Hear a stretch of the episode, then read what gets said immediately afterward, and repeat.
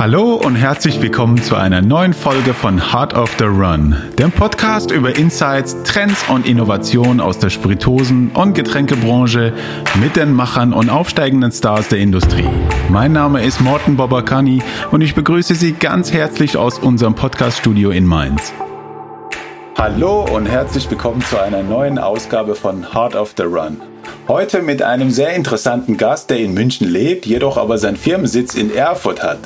Warum das so ist, werden wir heute erfahren. Ich spreche mit Friedrich, der Philipp CEO von Other Guys GmbH. Friedrich und ich kennen uns schon nun seit einigen Jahren immer wieder im Herbst auf der BCB in Berlin getroffen und über verschiedenen Bekannten immer den Kontakt gehalten. Ähm, nach seinem Studium des Sport- und Gesundheitswissenschaften an der Universität München fand er den Einstieg bei Red Bull Deutschland. Über weitere Stationen wie zum Beispiel K1X GmbH, Phi, Phi GmbH und Aqua Monaco gründete er 2016 mit seinem Partner die Vertriebsagentur Guys GmbH, die sich auf Distribution von Spiritosen, mit einem klaren Gastronomiefokus, aber mit der Betreuung von essentiellen Accounts im Off-Trade-Bereich spezialisiert hat. Herzlich willkommen, Friedrich der Philipp. Einen wunderschönen guten Tag, lieber Morten. Freut mich sehr, dass ich heute mich mit dir austauschen darf und dass ich dabei bin. Ich bin sehr gespannt und hoffe, du bist gesund und alle wohlauf in dieser verrückten Zeit. Ja, vielen Dank, lieber Friedrich. Ich bin gesund, wir sind alle gesund zum Glück. Und vielen Dank, dass du dir, dass du hier bist und dass du dir die Zeit nimmst, bei Heart of the Run dabei zu sein. Bevor wir loslegen, möchte ich unseren Hörern erzählen, warum du so vielerlei interessant bist. Denn du bist tatsächlich nicht nur als Persönlichkeit so spannend, sondern auch dein Werdegang. Du bist ähm, würde ich sagen, vergleichbar mit einem Schweizer Taschenmesser. Du bist äh, sehr IT-affin, du hast Sportwissenschaften studiert, du hast Teams aufgebaut und geleitet, du hast äh, auf der anderen Seite Erfahrungen in Markenaufbau, Vertrieb, Marketing, die gesamte Getränkeindustrie, On-Trade, Off-Trade und natürlich hast du auch die jegliche Hochs und Tiefs eines Startups mitgemacht. Bevor ich aber zu viel erzähle, stell dich doch mal einmal vor und erzähle uns, wer du bist, über deine Wurzel und mit dem wunderschönen Namen der Philipp, woher das kommt, deine Herkunft, Familie und wie du zu dem Menschen geworden bist, der du bist. Herzlichen Dank erstmal für die Lorbeeren vorab. Man sieht sich ja immer so aus dem, ja, aus dem Eigenbild. Und äh, ja, ich glaube zunächst, das ist ein ganz interessanter Punkt. Das werde ich selten gefragt worden. Wo kommt denn dein spezieller Name her? Mhm. Friedrich D. Philipp. Die meisten schreiben mich dann über Facebook, LinkedIn mit Philipp an. Mhm. Das finde ich auch immer sehr interessant. Ja, kommt natürlich aus dem Französischen. Ich bin ein alter Hugenotte. Das mhm. äh, ja eigentlich äh, protestantischer Abstammung und äh, ja, wer sich bisschen mit der französischen Geschichte vorab der französischen Revolution beschäftigt hat, ähm, der weiß, dass ich eigentlich ein Flüchtling bin. Ganz ah. streng genommen. Ich spreche kein Französisch mehr. Das ist äh, über 400 Jahre her gewesen. Ähm, da war natürlich ein religiöser Krieg und äh, meine Vorfahren waren so klug und sind geflohen. Die sind nach Hessen geflohen mhm. und da hat mein Papa auch noch gewohnt. Ähm, der ist dann in seinen jungen Jahren auch als Entrepreneur nach München gekommen und hat dort meine Mutter kennengelernt, die ihrerzeit in Augsburg geboren wurde. Mhm. Bin also ein Wahlmünchner aus dem Exil, ein Refugee im Süden. wow, sehr interessant. Aber du bist jetzt ehrlich gesagt ein echter Hesse. In Hessen geboren. Nee, ich bin in München geboren. Ah, in mein München. Vater ist dann runtergekommen, der hat sich hier dann auch festgesessen, hatte damals eine, ja, eine Agentur bzw. eine Firma im grafischen Bereich. Mhm. Und äh, genau, das war 1982, bin ich hier in Schwabing als Hausgeburt zur Welt gekommen, ganz unkonventionell und äh, ich sag mal als Kind der, der 68er Bewegung mhm. äh, zu Hause geboren. Ah, sehr interessant. Ja, wenn wir schon bei der Jugend sind, wie war das mit, ähm, ähm, mit deiner Jugend? Gab es äh, Vorbilder für dich, äh, Helden, Role Models, äh, an denen du dich orientiert hast, die dir sozusagen als Vorbild geholfen haben? Ja, also vor allem aus dem sportlichen Bereich. Ich war ein sehr aktiver Typ, also von Geburt an. Man sagt ja so auch, äh, warum ich dann zum Vertrieb gekommen bin. Ich bin ein extrovertierter Menschenfreund, komme aus einer großen Familie und ähm, habe mich sehr früh auch schon im Sport verpflichtet. ähm, und war ein wahnsinniger, jetzt müssen alle Münchner und Bayern weghören, ein Dortmund-Fan. Mhm. Und mein damaliges Idol, das war noch vorab der, des äh, Champion, Leagues, äh, Champion League Finale Gewinns, Lars Ricken mit ah. der Nummer 18. genau. War für mich so der Rookie, der, der dann wirklich im Finale ähm, ja, es geschafft hat, äh, da einen Meilenstein auch zu setzen. Und äh, cooler Typ, ich habe den selber auch mal kennengelernt. Habe selber früher auch äh, Leistungssport betrieben, auch ein halbes Jahr äh, mhm. bei Spielvereinigung Unterhaching. Und äh, genau, das war okay. so mein Role Model. Sehr viel aus dem Sportbereich. Und speziell Fußball und Dortmund. Speziell. Genau, ganz genau. Klasse. Und so erkläre ich das auch, warum du Sportwissenschaften studiert hast. Wie kam es eigentlich äh, zu dieser Entscheidung und, und, und wie kommt man denn von, von, von den Sportwissenschaften in die Spiritosenbranche? Das ist äh, eine sehr gute Frage. Das äh, fragen mich natürlich auch sehr, sehr viele. Das ist ein total interessanter Weg. Ich habe äh, immer schon versucht, out of the box zu denken, wollte, ähm, hatte aber auch Ambitionen, ähm, im, im BWL-Bereich zu studieren, beziehungsweise ganz klassisch einfach im Ökonomiebereich.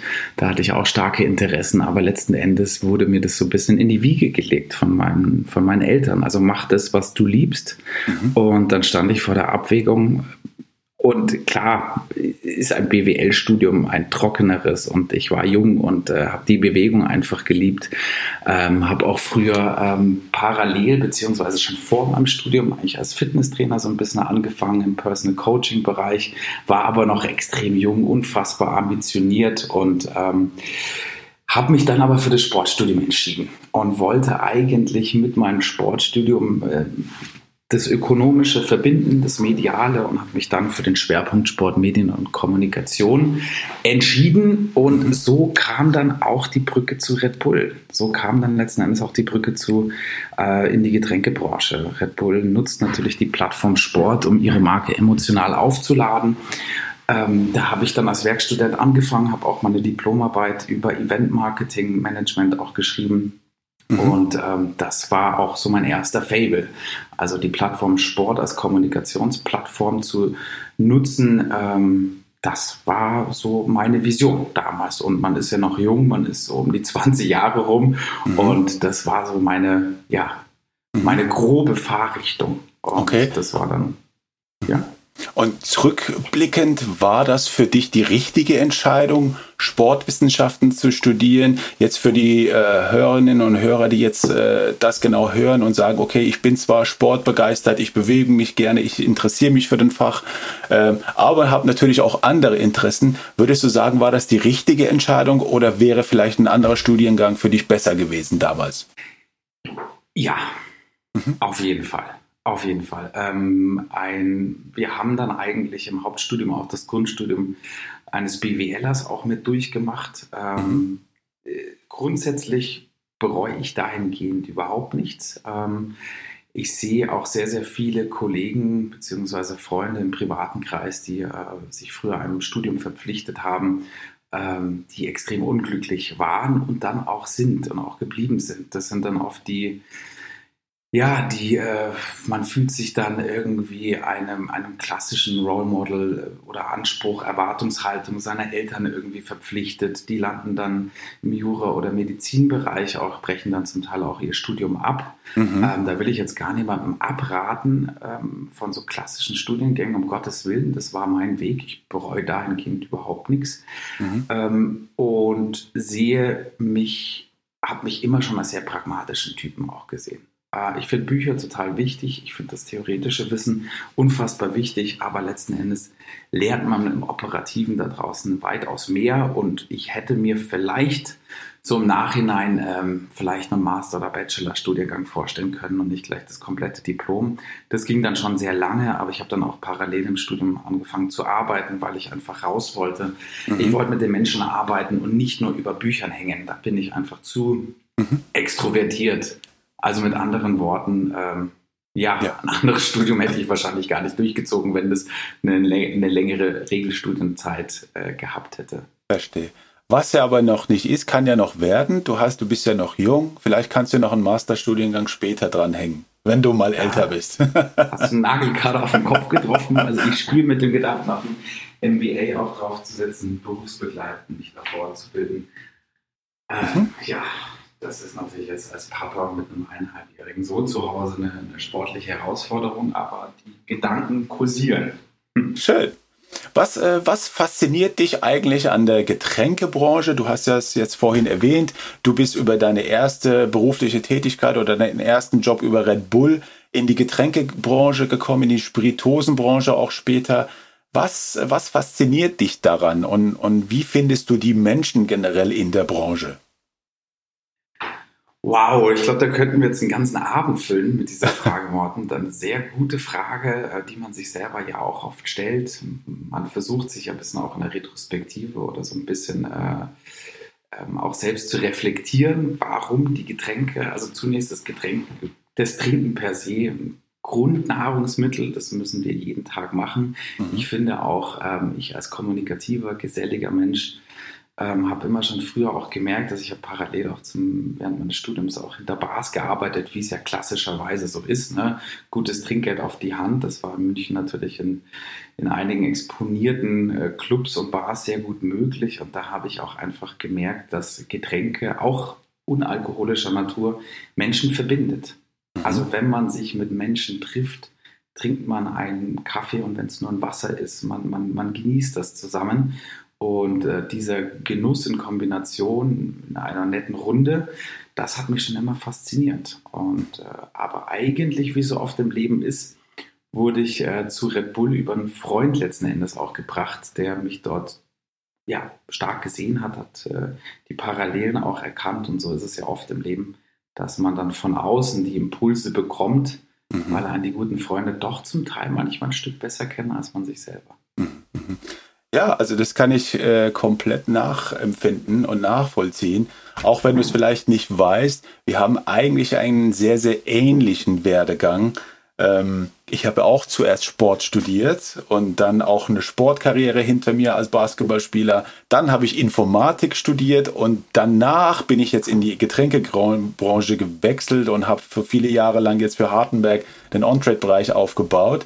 Das heißt, wenn du jetzt zurückblickst und wenn man unsere Lebensläufe miteinander vergleicht, du bist ja auch ein extrem IT-affiner Mensch, Sportwissenschaften, Sport studiert, Getränkebranche. Eigentlich haben wir sehr viele Parallelen gemeinsam. Und wenn ich das so äh, aus deinem Munde höre, kann ich das sehr, sehr gut nachempfinden dass, dass diese Branche sehr, sehr emotional ist und, und das hat mich persönlich sehr, sehr begeistert und fasziniert, dass man Emotionen verkauft anstatt Produkte, weil letztendlich teilweise bei generischen Produkten sind sie ja alle austauschbar. Ob man jetzt den Gin oder den Wodka oder den Tequila trinkt, ist ja dahingestellt. Aber die Emotion, die man damit verbindet, ist eine ganz andere Sache. Und das fand ich persönlich sehr, sehr interessant. Wie denkst du darüber? Absolut. Also da kann ich jeden Satz unterstreichen. Die ja. Parallelen zwischen uns, das finde ich ja sehr interessant, Morden. Da muss ich mal auf LinkedIn dein komplettes äh, Profil nochmal screenen. Ähm, ja. Das ist, ähm, ja, absolut kann ich jeden Satz unterstreichen. Vor allem ähm, diese Emotionalisierung, diese Aufladung von Produkten, äh, das funktioniert in der Getränkebranche nahezu wie in keiner anderen. Ähm, es ist ein totaler Verdrängungsmarkt, wie du auch schon gerade angesprochen hast. Da sind marginale Unterschiede in der Produktion, im Produkt per se, äh, als auch in der Kommunikation. Da ist dann, ja, ab äh, den letzten 15 Jahren ist das ein absoluter Kommunikationswettbewerb und ähm, es ist definitiv so, dass ein Produkt von zwei verschiedenen Vertrieblern in der Getränkebranche Branche komplett unterschiedlich verkauft wird. Mhm. Das hat mir dann auch in Erfahrung auch gezeigt, also gerade auch regional, wenn man deutschlandweit auch die verschiedenen ähm, ja, Einzugsgebiete, die verschiedenen urbanen Charaktere oder äh, Gepflogenheiten auch vergleicht, auch da sieht man ganz klare Unterschiede. Mhm, mhm. Wenn wir jetzt schon beim Thema Produkte sind, kommen wir zu Other Guys. Ähm, das Unternehmen Other Guys wurde ja als, ähm, als Alternative zu den üblichen größeren Importeuren in 2016 von dir und deinem Partner gegründet und ist ja eine moderne Vertriebsagentur für Spiritosen. Und äh, neben dem klaren Gastronomie-Fokus betreut ihr auch, äh, wie ich vorhin auch gesagt habe, essentielle Accounts im Off-Trade mit dem Ziel, eure Produkte ähm, in der Gastronomie, Fachhandel, Einzelhandel zu positionieren. Ähm, das Portfolio ist klein, aber fein. Keiner der Marken steht in direkter Konkurrenz. Und wie ich dich auch aus der Vergangenheit äh, kennengelernt habe, steht Markenaufbau und solide Umsatzsteigerung ähm, äh, bei euch groß im Raum und wird groß geschrieben. Und, äh, und erzähl uns doch mal ein bisschen aus, aus deiner Perspektive, wer ihr seid und, und was euch besonders macht. Ja, das hat ähm, dieser Gedanke, der ist gewachsen seit 2013, 2014. Ähm, damals auch noch äh, ja, Ausflüge auch zu Fritz Kohler, Vertriebsmitarbeiter. Dann hat sich das eigentlich herauskristallisiert mit meiner nationalen Vertriebsleiterrolle für Aqua Monaco ab mhm. 2014 bis zu unserer Gründung 2016 der Other Guys. Ähm, Aqua Monaco aus München kennt, kennen die meisten wahrscheinlich, die jetzt äh, hier auch zuhören, ähm, hat angefangen mit einer Wasserrange und mhm. äh, wurde dann ausgeweitet auf Bitterlimonaden und ähm, da war ich für Deutschland zuständig und ähm, ja, habe da einfach gemerkt, dass es unfassbare Streuungsverluste gibt. Ähm, ja. Wir hatten Handelsvertreter, ähm, die dann zum Teil noch andere Produkte haben. Ähm, das hat sich dann zum Teil total gebissen. Du hast es gerade angesprochen, nicht direkt in Konkurrenz stehende Marken. Da gab es Handelsagenturen, die haben sich in manchen Segmenten, wenn man da wirklich tiefer reingeht oder in die also Segmenttiefe geht, die haben sich total kannibalisiert. Mhm. Das war für mich immer irgendwie hm, störend. Ähm, es war auch immer schwierig, ähm, einheitliche Strategien festzulegen.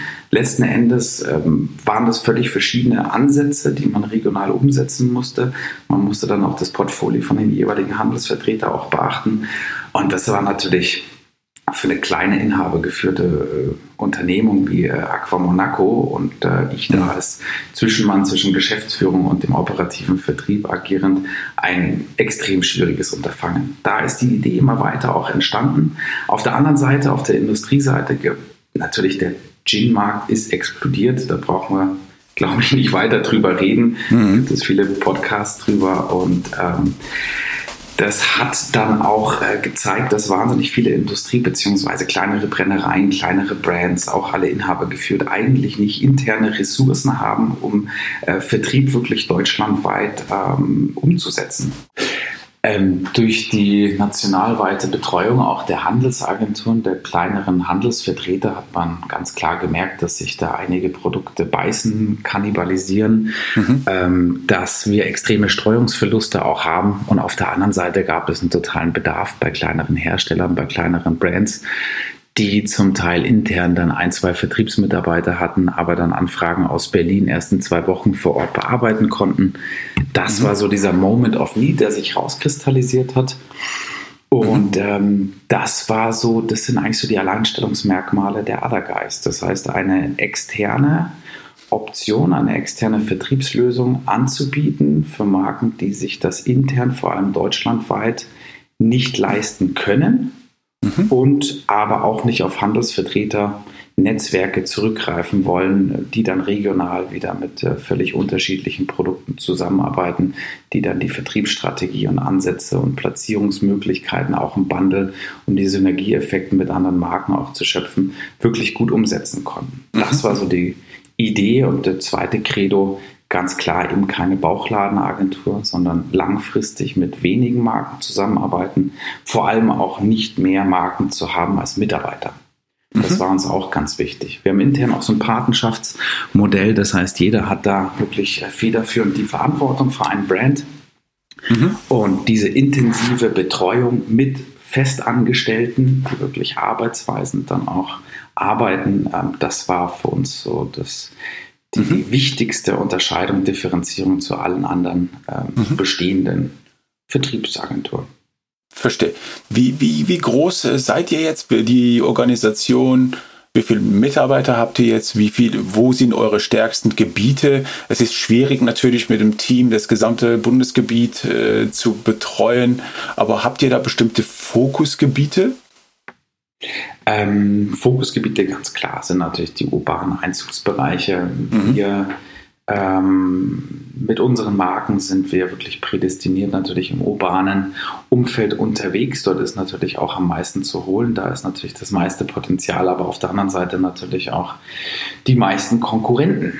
Das mhm. ist ganz klar. Wir sitzen aktuell, ähm, Vertriebsmitarbeiter sind positioniert in Berlin, in Hamburg, Köln, ähm, ja, dann die, die äh, Rhein-Main-Tangente runter in Mainz, ähm, in Stuttgart, ähm, in München und in Erfurt. Mhm. Wir sind also komplett für Deutschland aufgestellt, können auch die Peripherie bearbeiten. Das ist natürlich der operative Tagesbetrieb. Äh, wir decken deutschlandweit ab, aber es gibt natürlich einige Bereiche, die wir passiv, also nicht proaktiv beackern, sage ich mal. Mhm. Okay.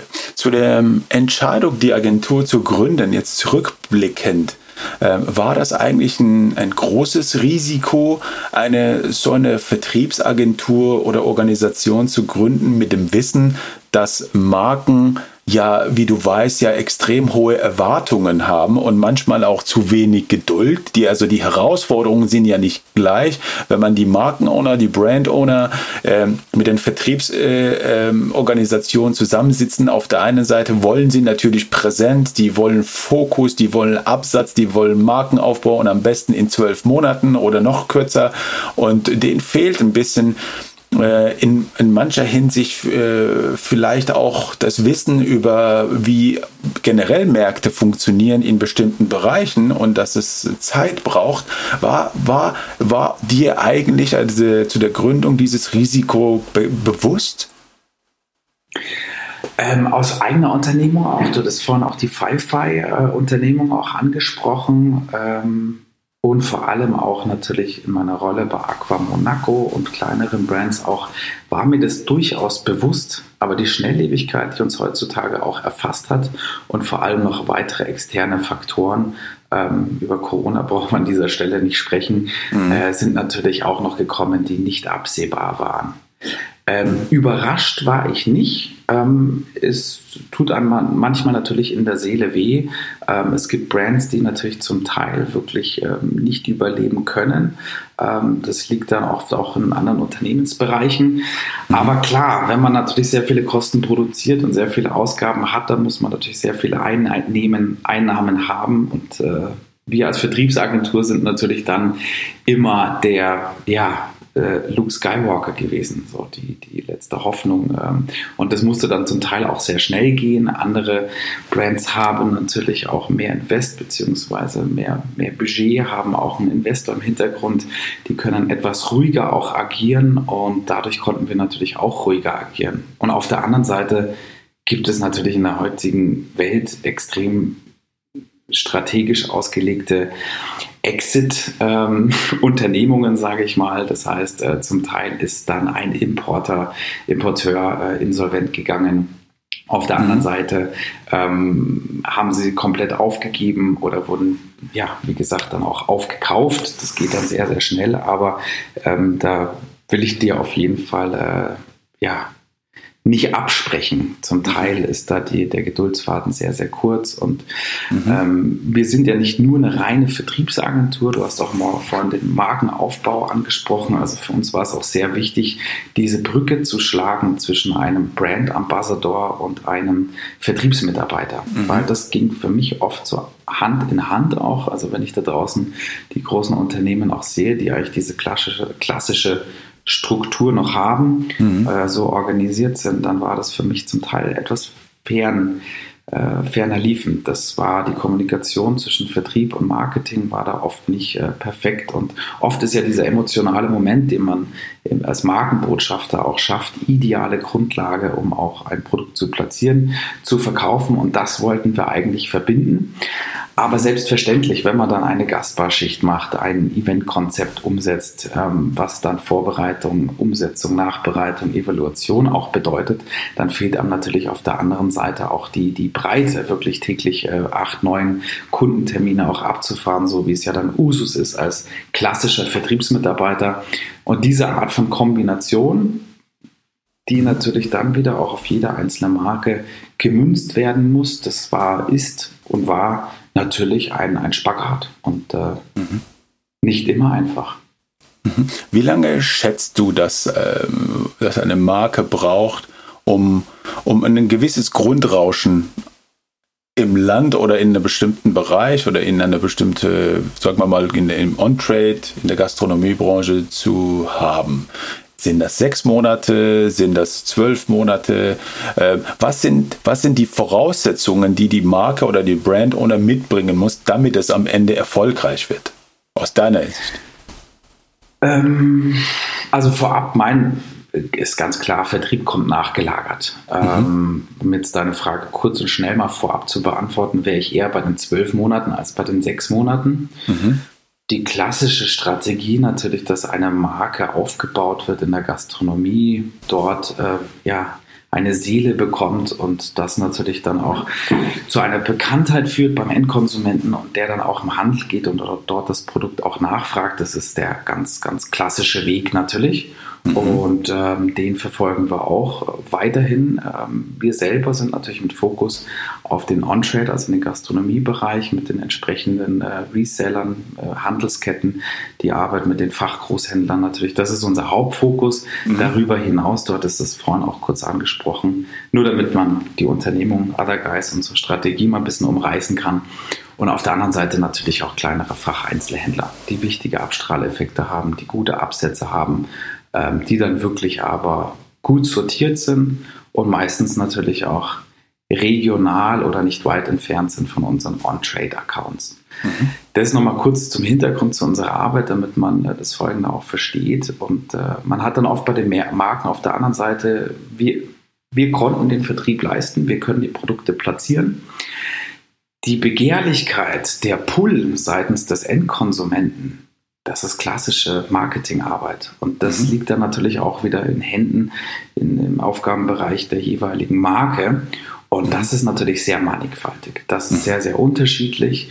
Zum Teil ähm, sind das dann natürlich auch äh, ja, Ansprüche in der Erwartungshaltung, die ähm, meinen, ja gut, jetzt haben wir die Other Guys, geil, wir verkaufen super geil, die legen jetzt los und so weiter. Wir sind eine kleine Agentur, wir sind insgesamt zu acht aktuell. Mhm. Ähm, und das ist natürlich in der heutigen Welt im Verdrängungsmarkt ein extrem schwieriges Unterfangen. Also was ich damit sagen will, ist, dass es sehr wichtig ist, dass die Zahnräder da ineinander greifen. Mhm. Das heißt ja nicht, um, umsonst gibt es ja sehr, sehr viele Firmen, in denen wirklich Marketing und Vertrieb in einer Abteilung zusammengefasst ist. Und das auf der anderen Seite war dann auch oft schwierig im Kommunikationsbereich. Man ist immer unterwegs, remote im Auto, arbeitet vom Kunden aus und die einzelnen Brands waren deutschlandweit, europaweit, weltweit zum Teil verteilt. Ich denke da auch an Goslings, wenn man dann äh, mhm. mit Bermuda eine Telco hatte, da sind die Zeitzonen dann schon schwierig, sich zu erwischen. Ja. Und da Rückmeldungen auch zu geben vom Vertrieb ins Marketing, das und das das funktioniert, wir brauchen die und die POS-Tools. Das ist natürlich, ähm, das haben wir ein bisschen unterschätzt, würde ich sagen. Da habe ich es mir etwas einfacher vorgestellt. Ähm, aber nichtsdestotrotz natürlich unfassbar interessant und, äh, und sehr viele Vorschläge, Ideen, Ansätze von uns aus dem Vertrieb werden auch mittlerweile auch übernommen mhm. ähm, von den jeweiligen Marken, manche natürlich auch nicht, die passen dann nicht zur Unternehmensstrategie, zu den Unternehmenszielen und äh, das ist so der springende Punkt, weil mhm. wenn, dann müssten wir schnell agieren, kreativ agieren und äh, das schnell umsetzen. Das ist natürlich auch so unsere Differenzierung zu größeren Firmen, die ja nicht so flache Hierarchien haben. Mhm. Also ich fasse es nochmal zusammen. Man braucht auf jeden Fall einen langen Atem, um eine Marke aufzubauen oder zu positionieren. Wie du sagtest, die Zahnräder müssen ineinander greifen. Vertrieb, Marketing, äh, Organisationen müssen eng und Hand in Hand zusammenarbeiten. Und es ist eigentlich fatal, als Marke oder als Unternehmen zu denken, ich habe jetzt eine Vertriebsorganisation und die werden es schon machen. Richtig? Absolut, absolut. Und die Frage natürlich, wann ist ein Return on Investment oder wann schreibt man auch schwarze Zahlen? Das ist, deswegen habe ich vorhin jetzt einfach mal so zwölf Monate gesagt. Das mhm. gibt in manchen Segmenten gehe ich auch eher von 18 aus. Mhm. Wenn wir da von ganz spitzen Segmenten reden, auch von Mescal oder wirklich so Pionierarbeit im Mescal-Bereich war das vor, vor einigen Jahren einfach ein extrem schmaler, ähm, extrem schmale Zielgruppe. Ähm, sehr absehbarer bzw. limitierte Absatzmöglichkeiten. Das Produkt hat total polarisiert. Man musste da sehr viel man schimpft es ja Category Education auch leisten. Mhm. Ähm, das sind natürlich Segmente, die muss man von der Pike auf auch aufbauen. Das funktioniert dann ganz anders als zum Beispiel auch eine AFG-Marke, ähm, mhm. die mit Kisten und Bepfandungen um die Ecke kommt. Ähm, also ich sage mal, Tonic Water, wer da für fünf, sechs Jahren gutes Konzept hatte, hatte auch eine wunderbare Möglichkeit. Das war kein erklärungsbedürftiges Produkt, mhm. aber in der Regel sollte man auf jeden Fall ein Jahr, äh, ähm, ja, ein Jahr einplanen, um da wirklich äh, ein, Grund, ein gutes Grundrauschen zu haben. Mhm. Was, äh, was hatte eigentlich oder was hat äh, für einen Einfluss äh, Corona auf, auf die On-Trade oder auf euch gehabt, auf die Industrie? Ja, natürlich katastrophal. Ich würde jetzt, mhm. gerne, in, ich würde jetzt gerne in einen anderen Raum gehen und weinen. Mhm. Ähm, das ist äh, ganz klar. Wir hatten ganz große Ziele, mussten auch Leute kündigen. Also mhm. wir waren Anfang letzten Jahres äh, zehn Leute auch. Das war sehr, sehr traurig. Mhm. Ähm, mich persönlich, ich sehe in solchen Krisen auch immer eine Chance, ganz klar. Mhm. Da wird sich einiges verändern. Wir mussten uns auch verändern, wir werden uns verändern. Da gibt es in der Zukunft einige Modelle bzw. Ansätze, äh, die wir auch weiter verfolgen werden. Und natürlich ganz klar, also äh, es hat uns nicht das Genick gebrochen. Wir haben äh, Gott sei Dank gute Partner, die uns vertrauen. Mhm. Äh, Gott sei Dank haben wir nicht 2018, äh, 2019 erst gegründet. Ich glaube, dann hätten wir die Bude gleich wieder zusperren können, aber mit unserem Fokus natürlich auf den On-Trade-Bereich war das katastrophal, kann man nicht anders sagen. Also unsere Umsatzeinbrüche mhm. letztes Jahr, da würde ich jetzt nicht detailliert drauf eingehen, das ist mhm. schon haaresträubend und äh, ja, da ist man oft natürlich den Tränen nahe, weil man hat da jahrelang was aufgebaut mhm. und hat letzten Endes eine relativ gute Arbeit geleistet. Ja. Äh, ich mag mich da nicht selbst beweihräuchern, aber es wird von außen auch an uns herangetragen. Wir kriegen täglich auch ganz viele Anfragen. Aber dass es so dermaßen das Geschäft torpediert, das hätte ich in den ersten drei, vier Monaten äh, der Corona-Zeit, also Q1, Q2 2020, nicht in meinen kühnsten Träumen mir vorgestellt. Wie, wie geht man eigentlich mit den Emotionen im Team um? Wie, wie hält man das Team auf Trab? Äh, wie motiviert man die Leute, die noch da sind, die jetzt zu Hause im Homeoffice sind, die nur darauf warten, dass es wieder losgeht? Ähm, wie seht ihr euch selbst in der Verantwortung, die motiviert zu halten? Oder wie macht ihr das denn?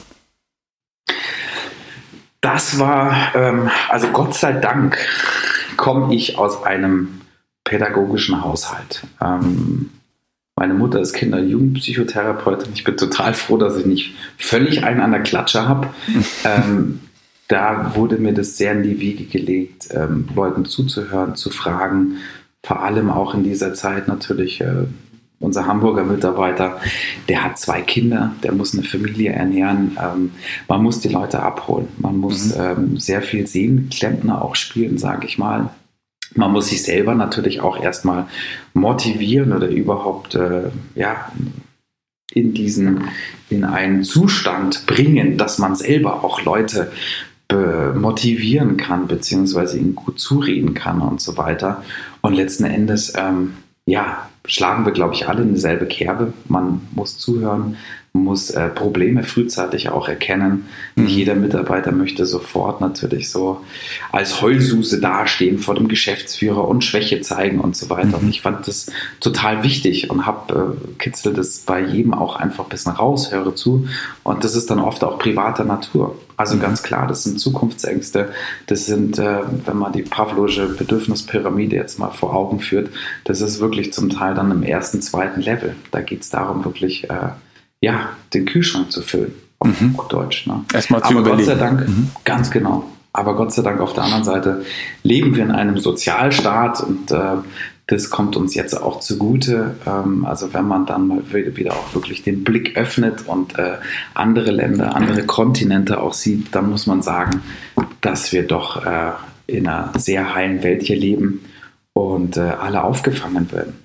Aber dass wir alle natürlich auch den Gürtel etwas enger schnallen müssten und müssen nach wie vor, das war auch jedem bewusst. Und auf der anderen Seite hatte man viele Möglichkeiten, sich weiterzubilden, ähm, auch spielerisch dem Team ähm, mit was auf den Weg zu geben. Wir haben sehr viele Telcos, Online-Konferenzen gemacht, Among Us gespielt, äh, Online-Spiele, also haben äh, versucht auch äh, diese, diese emotional-private Ebene auch weiterhin zu füttern, da es beruflich außerhalb der strategischen, konzeptionell kreativen Themen natürlich operativ nichts zu tun gab.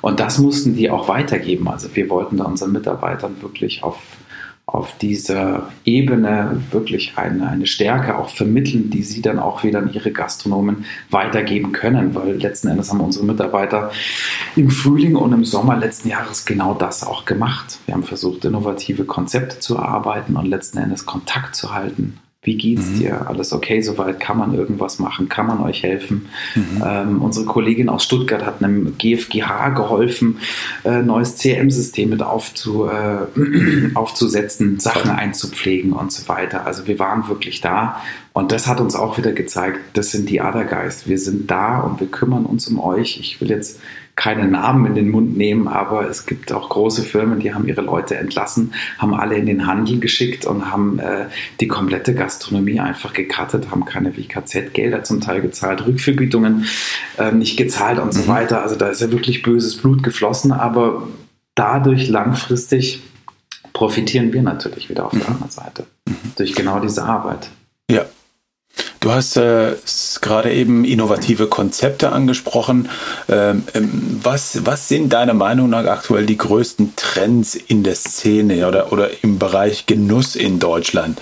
Hast du, hast du Vergleiche, wie man in Deutschland trinkt im Vergleich zu anderen Ländern? Ähm, hat sich das Ganze auch vielleicht geändert? Wie war es vor Corona? Wie ist das jetzt? Ähm, und wovon gehst du in Zukunft aus, also für die Zukunft aus? Ist für mich ein unfassbar spannendes Thema, Morten. Und ähm, es ist nicht absehbar. Also ich, ich denke, dass es einen Rebound, einen totalen ähm, Butterfly-Effekt gibt, ähm, dass die Leute die Gastronomie stürmen werden, wenn das wieder möglich ist. Auf der einen Seite, auf der anderen Seite bin ich dann auch manchmal auch wieder skeptisch und denke mir, wenn die Leute jetzt zu Hause sehr viel gekocht haben, ähm, die Gin-Konnoisseure haben sich ihren guten Gin mit verschiedenen Tonics ja auch schon vor zwei, drei Jahren zu Hause in die Heimbar gestellt, mhm. haben sich äh, so ein bisschen im Cocktailbereich Affinität angeeignet und so weiter. Und da denke ich mir manchmal, komisch könnte auch sein, ähm, dass äh, das natürlich auch negative Auswirkungen auf das Ausgehverhalten per se haben wird. Aber dann sehe ich wieder oder höre auch wieder, ich war jetzt die letzten Wochen sehr viel in, im Clubhouse unterwegs, ähm, mhm. so als kommunikativ geselliger Mensch äh, befriedigt einen das total, befriedigt einen das total, mhm. lustiges Wortspiel. Ähm, da hat man auch wieder gemerkt, dass die Leute total heiß drauf sind und äh, gesellig, äh, diese Geselligkeit, diese Nahbarkeit, sich auszutauschen, einen ja, After-Work-Drink zu sich zu nehmen, mhm. den ganzen, ganzen Dampf mal abzulassen. Mhm. Ähm, das ist natürlich nicht zu unterschätzen und ich denke, das wird auch überwiegen.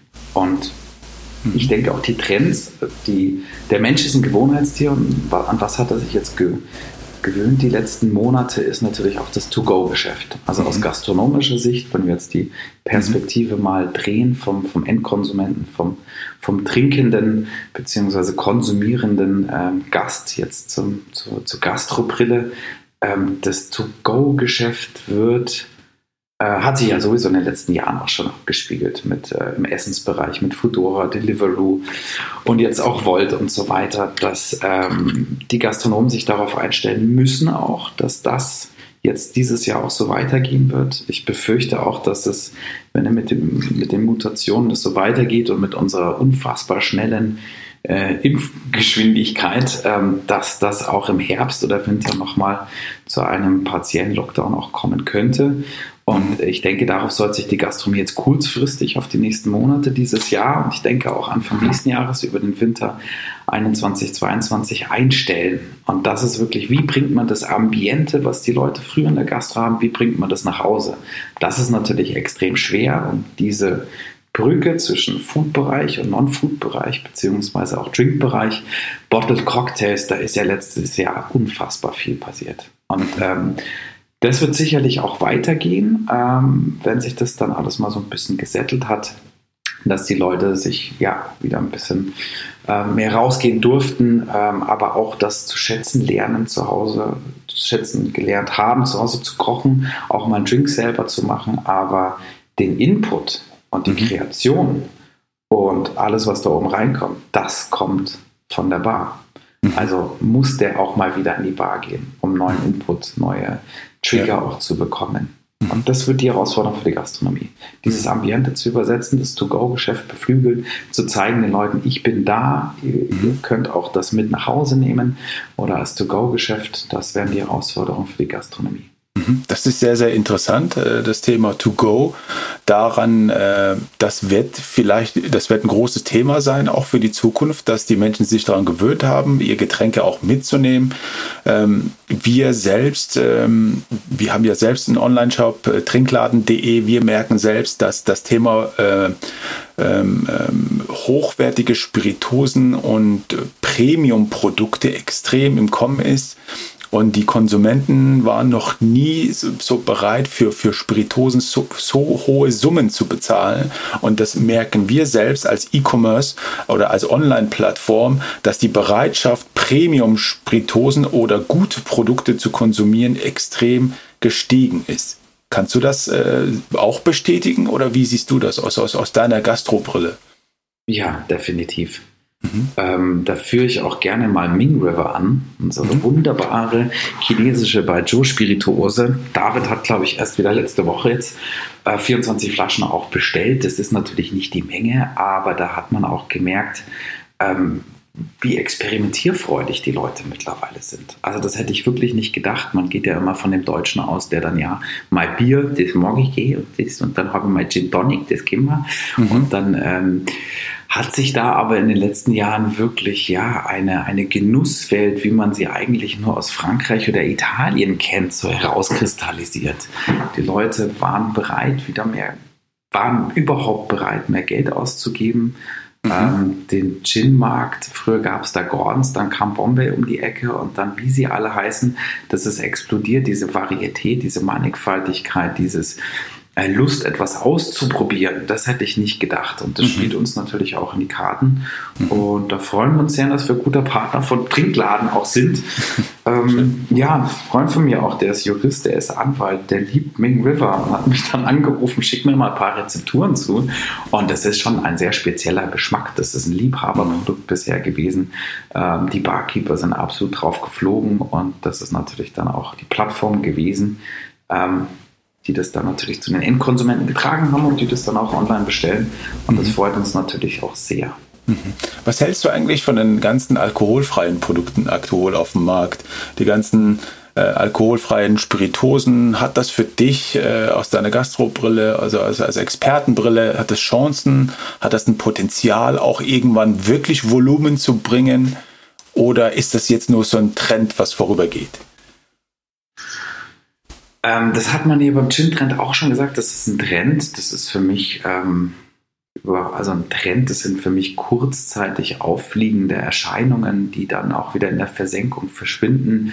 Ähm, diese diese Richtung ist nicht mehr wegzudenken. Also alkoholfreie Spirituosen ist ja per se schon mal ein komischer Ausdruck, genauso mhm. wie alkoholfreier Gin, Wonderleaf, mhm. ähm, kennst du natürlich auch, mhm. ähm, ist eine alkoholfreie Variante eines Gins natürlich. Grundsätzlich ist, glaube ich, die, die, der Weg klar, ähm, wo es hingeht. Es geht in die Low-ABV-Richtung.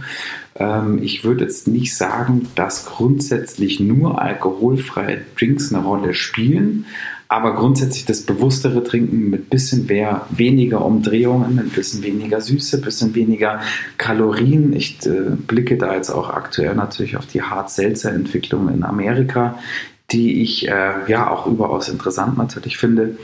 Aber grundsätzlich ist das der Trend. Das ist aber auch die, die das Zeitalter des Lohas. Die, die Leute wollen ähm, ja, weniger zu sich nehmen, weniger Alkohol, beziehungsweise bewusster und auch weniger Kalorien. Mhm. Da geht es hin, definitiv. Ja, sind wir gespannt. Ähm, wenn man jetzt auf deine Karriere zurückblickt, du weißt ja, ich interessiere mich immer für die für Menschen, für Geschichten, für, für den Werdegang, äh, auch für Quereinsteiger, die die Branchen, den Bereich gewechselt haben. Was war zurückblickend für dich äh, dein, dein größter Misserfolg, aber auch auf der anderen Seite dein größter Erfolg, wo du sagst, okay, das habe ich selbst auf die Beine gestellt, das habe ich selbst vorangebracht oder auch, äh, das war mein größter Misserfolg, äh, das, äh, das tut mir selbst leid, dass ich das so und so gemacht habe, das würde ich jetzt im Nachhinein anders machen. Gibt es da Punkte oder Bereiche, die du so mal spontan einfach mal ansprechen kannst? Äh, definitiv. Man, man lernt ja bekanntlich nur aus Fehlern. Mhm. Ich habe viele Fehler in meinem Leben natürlich auch gemacht, wie jeder andere. Mhm. Ähm, also ich habe jetzt ganz konkret, ist mir da auch eingefallen als Vertriebsleiter noch damals, für Aqua Monaco habe ich völlig unterschätzt, wie die Berliner einen Münchner hassen können. Das war für mich zum Beispiel ein absoluter Fehler. Ähm, da habe ich extrem viel Energie, ähm, ja, man muss wirklich sagen, verschwendet auf dem Berliner Markt. Der war für uns natürlich für Aqua Monaco total wichtig und Abstrahleffekte und die BCB, also die wichtigste Messe und so weiter. Dort passiert das Leben, dort werden die Trends gesetzt. Ja. Und das war wirklich, das habe ich zum Teil, da bin ich wirklich geknickt, manchmal abends ins Bett gegangen, weil ich in Bars gegangen bin. Ja. Äh, Morten, das war völlig lustig und dann so, ja, hier, ich habe was Tolles und so ach cool und Aqua Monaco, ach geil, bla bla bla. Und hat ein tolles Gespräch bei einem Drink, ganz locker. Ich habe mich da auch wirklich immer sehr urban gekleidet und habe geschaut, dass ich nicht zu spießig rüberkomme als Münchner. Und da kam die Frage, ja, wo kommst du eigentlich her? Ja, aus München. Ja, okay, dann kannst du dich verpissen. So, das war wirklich, das ist jetzt schon länger her. Ja. Äh, mittlerweile ähm, sind da so viele Münchner und Schwaben in Berlin, dass sich das so ein bisschen verbessert hat. Aber das war wirklich krass und das hat mir auch wirklich persönlich zugesetzt. Das hat mich persönlich getroffen. Ähm, das geht ja heutzutage auch weiter in der Rassismusdebatte. Ja, also dass man aufgrund der, der Herkunft oder wo man wohnt oder für die Hautfarbe, das ist äh, für mich völlig unerklärlich auch immer gewesen, wo dieser Berliner Groll da hergekommen ist. Und da habe ich wahnsinnig viel Energie drauf verschwendet, das zu ändern. Und plötzlich, dann haben wir mit Adergeist angefangen, sind wir in Berlin. Das habe ich dann auch schnell gelernt, dass wir uns mehr regional aufstellen sollten und das Potenzial in Bayern auch nochmal äh, ja, richtig ausquetschen. Und das habe ich dann aber auch, äh, ja, plötzlich ist mir aufgefallen, in jedem Köfteladen stand dann plötzlich ein Augustiner und Bayerisch Hell und Paulaner Spezi. Und plötzlich hat sich das geändert. Und habe ich mir gedacht, so, ha, da hast du jetzt deinen Teil dazu beigetragen, dass die, beigetragen, dass die Berliner dem Münchner gegenüber nicht mehr so skeptisch eingestellt sind. Mhm. Ähm, ist natürlich nicht die Wahrheit oder vielleicht auch nur ein Teil der Wahrheit. Vielleicht habe ich bei einzelnen Individuen dafür gesorgt, dass die Münchner nicht mehr so spießig und mir ist dann mir und so dieses, diesen, diesen, ja, diesen schlechten Ruf eigentlich genießen. Und das fand ich äh, eine schöne Entwicklung. Ja, mhm. dann fand, waren sie sauer auf die Spanier, dann waren sie auf was anderes sauer, aber es waren dann nicht mehr die Münchner, die Bayern und auch nicht mehr die Schwaben. Ich glaube, da waren dann auch einfach zu viele da. Das war ein großer Fehler, da hätte ich mir strategisch einfach sagen müssen, ja gut, das ist halt dann so, dann muss ich mich da ein bisschen entfokussieren, andere äh, Schwerpunkte auch setzen, zumindest äh, geografisch, äh, vertriebsstrategisch. Das da, ja, das fand ich ein bisschen schade. Der andere Punkt, aber da möchte ich gar nicht von Fehler sprechen, das äh, betrifft dann die Other Guys Unternehmung. Du hattest auch vorhin gesagt, ja, da braucht man langen Atem, da muss man vorab natürlich sprechen, Strategien übereinander legen. Und da habe ich gelernt, und das ist jetzt kein Fehler, das war ein Lernprozess, dass wenn man mit Marken über eine etwaige Zusammenarbeit spricht, dass man sich wirklich den Menschen anschaut. Mhm. Ist es der Typ, mit dem ich auch am Wochenende gerne Sonntagsabend mich nochmal hinsetze und so weiter? Denken wir gleich? Haben wir dieselbe Auffassung und so weiter? Ähm, das habe ich oft zu sehr auf das Unternehmen gemünzt, das habe ich zu sehr auf ein Produkt gemünzt, ähm, habe unser Portfolio ähm, ja auch gemanagt und habe da vor allem auch Cross-Selling-Aspekte in Anbetracht gezogen und zu sehr den Menschen dahinter vergessen. Mhm. Den zu wenig ähm, ähm, kennengelernt auch wirklich, weil letzten Endes geht man immer auch durch gute Zeiten und auch durch schwere Zeiten. Und in diesen schweren Zeiten, wenn man ein ähnliches Mindset hat, eine ähnliche Werte, Einstellungsverhältnis, ähm, vielleicht auch ein Ankerpunkt, kommt auch aus einer großen Familie, mag dieses, dieses äh, Leben in der Gruppe, hat vielleicht auch mal Mannschaftssportart betrieben und so weiter. Mhm. Das ähm, ist so ein Aspektpunkt, den habe ich zu wenig betrachtet. Mhm. Und der ist uns dann auch mir dann auch auf die, uns auf die Füße gefallen. Mhm. Ähm, das war ein ganz wichtiges Learning. Ja. Mhm. Das heißt, äh, Ähm, du sagst, man, man lernt die Menschen in der Krise kennen, wie jemand sich in der Krise verhält äh, und was für eine Haltung hat. Und man sagt ja auch natürlich, man, man lernt auch Menschen beim Reisen kennen. Oder wenn man mit jemand reist, übers Wochenende oder über zwei Wochen lernt man die Person richtig kennen. Da wird, das sagst du jetzt nochmal konkret, dass bevor man mit Marken oder Unternehmen zusammenarbeitet, sollte man die Person, die Menschen die Geschichte dahinter angucken, ob man, ob die Chemie wirklich stimmt, ob man zusammenpasst und ob man bereit ist, wirklich auch mal in schlechten wie in guten Zeiten gemeinsam weiterzulaufen. Ist das so äh, Quintessenz aus deiner Aussage? Definitiv, mhm. definitiv, weil diese, dieses System, dieser Mindset, der da auch äh, in jeden Köpfen existiert, gerade in Krisenzeiten, wir wissen ja, wie es ist, in Krisenzeiten gerade, ich sage immer, ein guter Freund, der meldet sich, wenn es ihm schlecht geht, wenn es ihm gut geht, meistens nicht. Und so ist es mit dem Partnermarken eigentlich auch. Ne? Wenn alles gut läuft, dann gibt es Never Change a Winning System, dann läuft es gut, dann lässt man es laufen. Wenn es kriselt, interne, externe Struktur, die Einflussfaktoren sind ja da auch sehr, sehr mannigfaltig, dann ist es auf jeden Fall ein probates Mittel, sich das Gegenüber anzuschauen und zu überlegen, auf was setzt der denn Wert. Ähm, ich habe zum Beispiel total unterschätzt, dass bei manchen einfach eine ganz klare Exit-Strategie auch dahinter liegt. Ja, mhm. Das ist dann ein ökonomischer Grundanspruch, ein ökonomisches Ziel. Ich möchte die Marke aufbauen und in drei, vier, fünf Jahren bin ich draußen. Das haben wir ernst genommen. Bei manchen Marken ging das dann schneller. Dann waren wir so, hey, jetzt haben wir das aufgebaut und jetzt ist es draußen. Ja, okay, danke, ciao. Mhm. Ich meine, da gibt es natürlich nach dem Handelsgesetzbuch dann auch äh, entsprechende Regelungen und so weiter. Aber das ist dann schon immer sehr, sehr traurig, ähm, wie ähm, man da durch äh, nicht intrinsische Motivation, sondern extrinsische Motivation einfach ausgebremst wird. Das heißt, diese Strategie wurde von, nicht von vornherein kommuniziert, dass man eine Marke aufbauen will und ähm, relativ schnell ähm, ein Exit sucht. War das, hätte, hätte man das von vornherein kommunizieren müssen? Ach, es ist natürlich, wenn man da über so einen Handelsvertretervertrag spricht, man ist ein externer Dienstleister letzten Endes. Ähm, der mhm. muss natürlich nicht alles auf den Tisch legen und so weiter. Wir fragen da ganz explizit nach. Das ist für uns extrem wichtig. Wir wollen nicht eine Marke aufbauen und dann äh, geht sie wieder, sondern wir versuchen natürlich langfristig zu planen, aber das sind letzten Endes auch sehr intime Fragen und die meisten sagen da immer, nö, nö, nö, nö, nö. Mhm. Also wir, wir, wir, wir rocken jetzt die Scheiße und gehen voll durch die Decke und bla bla bla und dann tut's das und dann ja, kommt dann relativ schnell ein Anruf. Also das sind ja dann auch wirklich, äh, das ist ja Geheimhaltungsstufe 10. Klar, ja, klar. Also wenn die dann verhandeln mit den ganz Großen oder mhm. egal ob das äh, ähm, ja, ich lasse mal Namen aus, außen vor.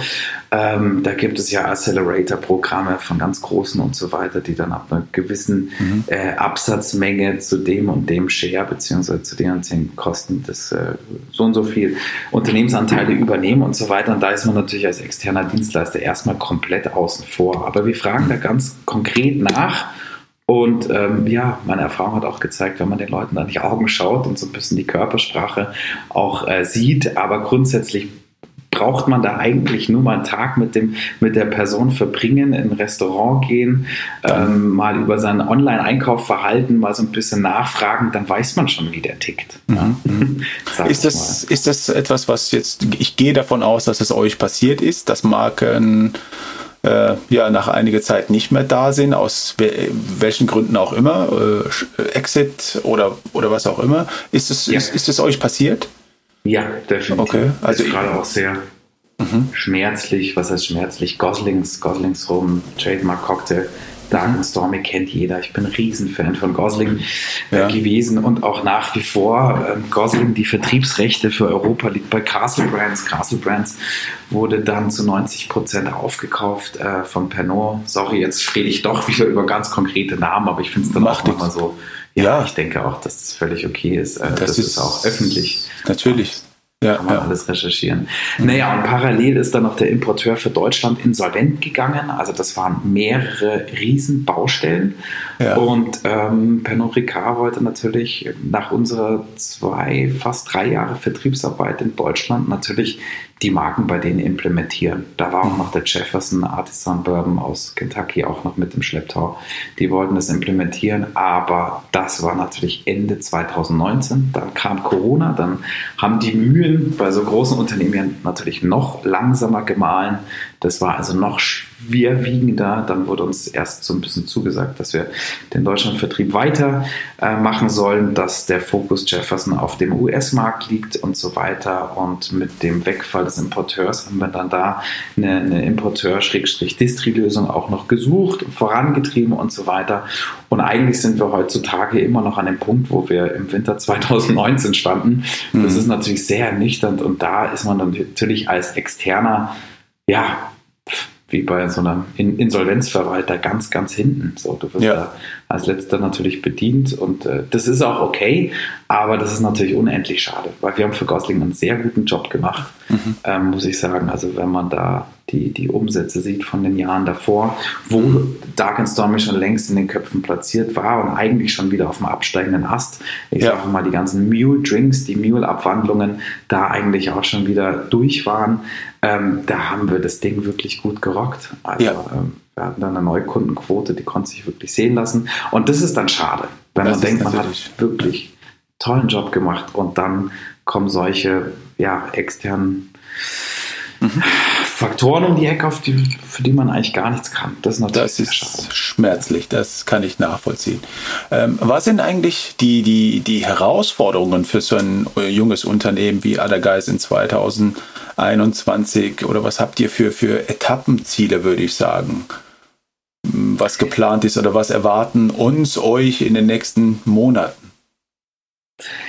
Das ist äh, eine sehr gute Frage. Ich hoffe, dass ich die nächste Woche, Ende nächster Woche besser beantworten kann oder anders beantworten kann. Da gibt es natürlich ein paar Eisen im Feuer, die mhm. äh, grundstrategischer Natur auch sind. Ähm, wir haben gerade eigentlich so ja, das Learning der letzten Jahre angesprochen. Also dieses Portfolio-Management, äh, die Markenbeschaffung, ähm, das ist ein ganz, ganz wichtiger Punkt. Da wollen wir ein bisschen mehr Ruhe haben, da wollen mhm. wir ein bisschen mehr Planbarkeit reinbekommen. Das ist zu Corona-Zeiten, glaube ich, das Schimpfwort und wird hoffentlich das Unwort des Jahres. Mhm. Ähm, wir versuchen hier natürlich über äh, größere Joint Venture gerade nachzudenken, beziehungsweise haben da ganz konkrete Konzepte auch in der Schublade. Mhm. Da laufen die Gespräche. Ähm, dass wir über einen längeren Zeitraum mit ähm, einem Ansprechpartner oder ich sage mal, ich will jetzt auch nicht zu viel zu erzählen, ich muss gerade aufpassen, was ich sage, sonst mhm. äh, steigt mir mein Partner aufs Dach, ähm, dass man eben nicht verschiedene einzelne Unternehmen rauspickt und sagt, der Wermut passt jetzt zu, zu dem Bourbon wunderbar, ähm, sondern dass man größer denkt, dass man letzten Endes über ähm, ja, ein Joint Venture mit einem, mit einem größeren Unternehmen zusammenarbeitet. Da gibt es natürlich äh, ja, sehr viele Modelle jetzt, die man andenken kann, aber wir wollen eben diese Markenrotation, wir wollen da Ruhe reinbekommen. Wir haben jetzt die letzten drei Jahre wirklich äh, bei der Mitarbeiterfluktuation wirklich sehr uns verbessert. Wir sind jetzt alle fast schon zwei Jahre mit dabei, außer in Stuttgart. Die liebe Anna ähm, ist seit Anfang letzten Jahres mit dabei. Und diese ja, Planbarkeit, diese wenigere Fluktuation, die möchten wir natürlich im Portfolio mhm. jetzt auch umsetzen. Und natürlich strategisch und so ganz klar, dass wir uns natürlich mehr im Off-Trade-Bereich auch bewegen werden und müssen, dass wir uns mehr als Dienstleister auch ähm, Key Facts bzw. Selling Points auch herausarbeiten müssen, ist klar. Und die Markenarbeit, das Portfolio-Management. Toll, da sind wir natürlich sehr, sehr gespannt, was sich alles noch in den nächsten zwölf Monaten ergibt und passiert. Äh, halte uns ruhig, halte mich ruhig auf dem Laufenden. Vielleicht kommst du noch mal zu unserem Podcast und erzählst, was du da gemacht hast ähm, und was sich alles verändert hat. Ähm, Jetzt kommen wir aber auch zum, zum Schluss und zum Thema Crystal Ball Prediction Statement. Und zwar geht es ja darum, dass du eine aus deiner Brille, aus deiner Sicht eine Vorhersage treffen sollst, wie sich die Industrie und unsere schöne Branche in den nächsten fünf bis zehn Jahren entwickelt wird. Da sind wir natürlich sehr, sehr gespannt. Du hast 60 Sekunden. Liebe Industriepartner, liebe Mitstreitende, liebe Konkurrenten, liebe Liebhaber, liebe Gegner, ähm, lasst die Gastronomen nicht hängen. Ähm, ich finde, es ist an der Zeit, dass wir der Gastronomie unsere Wertschätzung vermitteln, dass ihr mal zurückdenkt an die schönen Abende äh, mit einem Weinglas äh, in trauter Runde ein wunderschönes Abendessen genossen habt, dieses Ambiente, das fehlt euch jetzt auch. Vergesst die Gastronomen nicht. Und ähm, die Wertschätzung sowohl von der Industrie als auch, da muss ich das ganz breit auffächern, äh, auch komplett für jeden Endkonsumenten da draußen, für jeden Gast. In Süddeutschland sagt man immer, ja, wenn nichts wird, wird, wird. Ich finde, ein Gastronom ist eine unfassbar anspruchsvolle Aufgabe und äh, die dürfen wir jetzt nicht vergessen. Und die sollten wir nicht vergessen. Und ähm, ich finde es total wichtig, auch den Beruf eines Bartenders, Beruf eines Gastronomen hochzuhalten und das auch in Würde zu halten und auch zu ehren. Und das fehlt mir aktuell in der öffentlichen Debatte, aber auch in der Debatte in der Branche mit äh, Mitstreitern ja, aus Berufsleidensgenossen, sage ich mal. Das liegt mir am Herzen und das ist mein Appell nach da draußen an alle, die, die gerade zuhören. Ganz toll. Lieber Friedrich, vielen Dank, dass du so offen mit mir gesprochen hast über unterschiedliche Themen. Äh, ich bin mir sicher, dass nach diesem Podcast viele Menschen draußen jetzt viel besser über deine Person, deine Geschichte, dein Unternehmen Bescheid wissen. Vielen Dank für deine Zeit und alles Gute für die Zukunft und bis hoffentlich bald. Lieber Morten, bleib gesund. Die Ehre war ganz meinerseits. Grüße aus München. Danke. Tschüss. Tschüss. Ciao.